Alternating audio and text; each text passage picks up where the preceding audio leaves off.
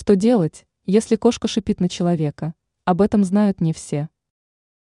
Многие люди сталкиваются с ситуациями, когда кошка начинает шипеть и показывать агрессию. Что делать в такой ситуации? Разберемся в этом более подробно. Если на вас шипит кошка или кот, то ни в коем случае не провоцируйте животное. Обратите внимание на хвост питомца.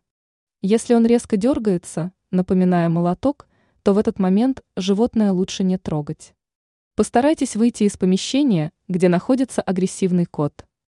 Подумайте, откуда взялась агрессия. Возможно, она возникла из-за страха, неприязни к вам или обиды.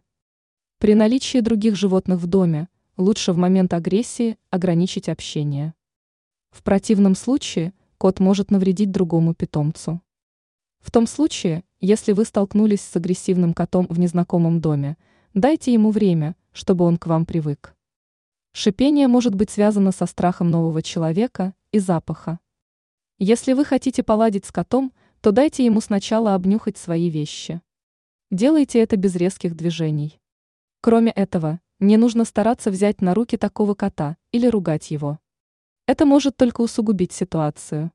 Теперь вы знаете, как поступать в ситуации с котом, который шипит.